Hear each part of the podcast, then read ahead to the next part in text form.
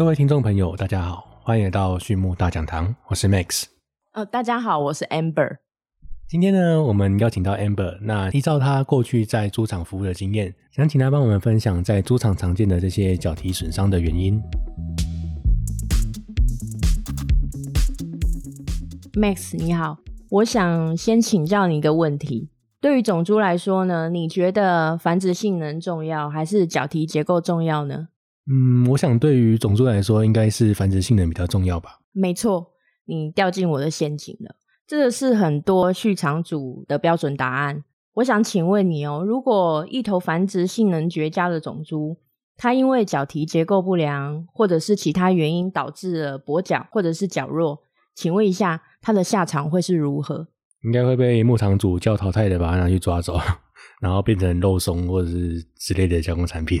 呃，没错，你很内行。所以，如果再问一次问题的话，你的选择会是什么呢？是脚蹄重要，还是繁殖能力重要？我想回答脚蹄重要，但是我不会再掉入你的陷阱了，所以我认为两个都非常的重要。我们的主持人真的非常的聪明。对我想，对一头种猪来说呢，繁殖性能当然是最重要的啊。脚蹄健全度其实也是不可以去轻忽的。毕竟，对于经济动物来讲，脚蹄损伤了，动物就会开始降低采食量，失去活力，那逐渐的，所谓的繁殖性能也就会越来越衰退。所以，当我们在挑选一头种猪的时候呢，脚蹄结构跟繁殖性能是要一并考虑的。那接下来，Max，我再问你一个问题：你知道动物营养供给的顺序吗？维持、生长、脚蹄，你觉得它们的顺序是什么？对动物来说，第一个应该是维持动物本身的存活，那接着呢，生长跟脚蹄应该是同时会去进行的一个部分吧。好的，其实呢，我们在做这些营养配方的时候呢，维持当然是必须的。那所有的动物不管是什么阶段啦，其实生长都非常重要，尤其是我们是饲养经济动物。那其实呢，脚蹄是在最后一个步骤，因为呢，供给生长跟供给脚蹄的营养浓度是非常不一样的。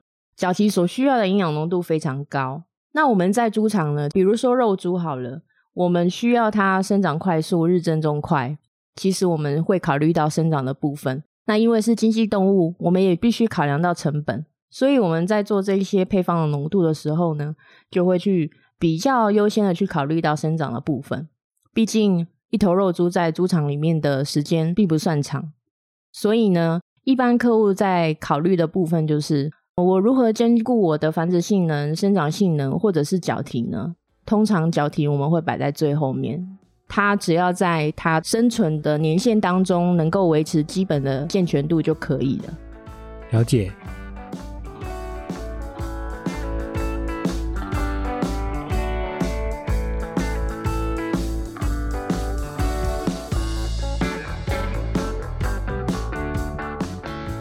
但是呢，显然这个脚蹄对于母猪或者是种猪来说，就是公猪或母猪来说，它是非常重要的。那今天如果说这个脚蹄那么重要的话，在猪场造成这猪只脚蹄损伤的原因到底有哪一些呢？没错，我们猪场里面呢，其实像种公猪、种母猪的话，它在场里面的时间非常久，可能是三年、四年。在这么长的饲养时间之下呢，脚蹄的好坏就会渐渐的显露出来。那我们来看看。造成脚蹄损伤的原因，它的层面非常多，包括畜舍地板的结构、环境温度、湿度、疾病管理、营养，或者是说种猪的先天脚蹄结构不良。那这些因素呢，它们彼此之间又会互相的去影响。所以，当我们在畜牧场发现有跛脚的状况的时候，这个问题的根本原因是很难去找到的。那大致上呢，脚蹄损伤的原因，我们接下来会分成几个部位来解说。它一般来说呢，有从内部到外部的部分。那在内部看不到部分呢，有两个部位。第一个部位是关节跟软骨。那它造成关节软骨损伤的原因呢，又有几个小点，大概有三个原因。第一个原因还是来自于疾病，这就所谓的感染性的关节炎。因为猪只在发生单独或者是链球菌症的时候呢，它会因为感染而去使关节发炎。那这个在大于十八月龄的母猪或者是淘汰母猪身上呢，它的发生率有四十五到六十 percent。那第二个原因呢，是来自于软骨病。那这个原因呢，它主要是因为我们动物在生长发育的阶段呢，它因为软骨内的骨化紊乱，在发育的过程发生了一些问题，所以导致的一些退化或者是绞弱的状况出现。在跛脚的母猪大概会有五十 percent 的几率。那第三个呢是关节的退化症，这个部分它也是来自于刚才提到的，在发育的时候发生一些问题，然后去衍生出来的一个继发性的软骨退化症状。所以我们可以看到，在关节跟软骨的部分有分成疾病感染的，然后有分成先天发育不良的部分。那第二点的话，呃，我们来看看骨头。骨头的话，它的影响因子也有两点。第一个是软骨症，还有有一个名词叫做后瘫母猪症候群，它是因为骨头软化或变薄，或者是过度的去钙化导致的后瘫。就是我们有时候会在夏天的时候看到母猪，它在泌乳期或者是离乳之后呢，它的后脚会瘫坐在地上，看起来就像脚步无力的样子。那通常它是因为要去应付泌乳，大量的去钙化，日粮当中如果又缺乏钙磷或者是维生素 D 的时候，就会导致这种状况发生。那这个是在第一胎母猪的话，我们会有三十 percent 的发生率，所以大家要注意一下第一胎母猪的饲养。第二点的话就是骨头断裂，骨头断裂的话，其实它在淘汰母猪发生率比较低，大概只有十 percent。通常会发生在动物挣扎抬腿或者是打斗的时候发生的骨头断裂。那在群饲的饲养状况之下，就有可能会发生。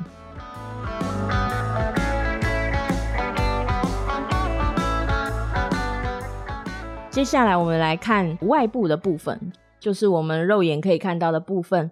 第一个就是脚跟爪，脚跟爪呢也是三点。第一点的话就是脚部的损伤。爪的各个部位呢，它都有可能去产生所谓的裂痕，或者是过度生长，或者是断裂。那这些断裂呢，主要是散布在脚爪上的各个部位，包括了蹄壁，包括白线，包括蹄底，包括总部。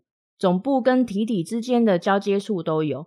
那刚才提到的白线，白线就是在蹄底还有蹄壁之间的那一层角质连接的地方，这些地方。它经过了不同的原因去形成的裂伤，比如说去设地板过于潮湿，潮湿之后干燥之后就会产生裂缝，或者是因为各种疾病，或者是先天的脚部结构的不良，那它都可能会在动物生存的过程当中去产生一些断裂损伤，那它就接着会慢慢的严重，去变成跛脚。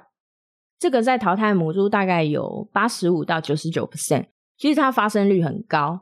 我们在猪场里面其实常常可以看到这类问题的产生。那第二点的话也是一样，它是由疾病去引起的感染性腐蹄病。那这些感染呢，通常开始在脚爪或者是软组之间，就是我们刚才讲的脚爪啊它产生裂痕之后，细菌呢就会从这些裂痕进入到体内，然后去形成所谓的坏死性溃疡。那这些感染来源呢，通常是猪场里面的常在菌，比如说多杆菌、化脓性的链球菌跟螺旋原虫，它去造成后续的这一些感染性的损伤。那在成年猪只的话，也有五十到六十四 percent 的发生率。那第三个就是口蹄疫啦，口蹄疫其实在台湾我们是不用担心的，因为我们成为非疫区了。那我们知道口蹄疫它主要是在冠状带有一些小水泡的发生。那最后呢，我们看到肌肉的部分。肌肉的部分呢，有两点。第一个就是背部肌肉的坏死。那通常呢，在猪只它带有紧迫的基因的时候，因为紧迫症候群去引起肌肉坏死。那当然，我们现在在做种猪的检定的时候呢，我们有把紧迫基因列入我们必须得要筛掉的一个要件。所以，其实，在台湾的话，这一个部分它的忧虑会比较少，所以成年猪只的发生率相对没那么高。那第二点的话，就是通常会因为缺乏维生素 E 或 C 的部分，而去导致肌肉营养的失调。那这个部分的话，其实它发生率也是蛮低的。了解，所以其实造成脚底损伤的原因真的是非常非常的多，包含了关节啊、软骨啊、骨头啊，或是甚至这个脚啊，跟猪的爪子，就是它体部的部分，还有它的肌肉的结构，都会去影响到它是不是会有一些剖题的情况发生。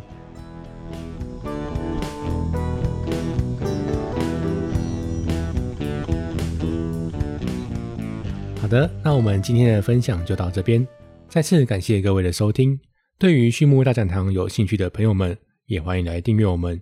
有问题的话呢，也欢迎留言或是透过简介中的 email 与我们联络。那在下一集的 podcast 呢，我们会再跟大家分享说这个脚蹄损伤的预防跟判断的方式，以及它这些常见的状况。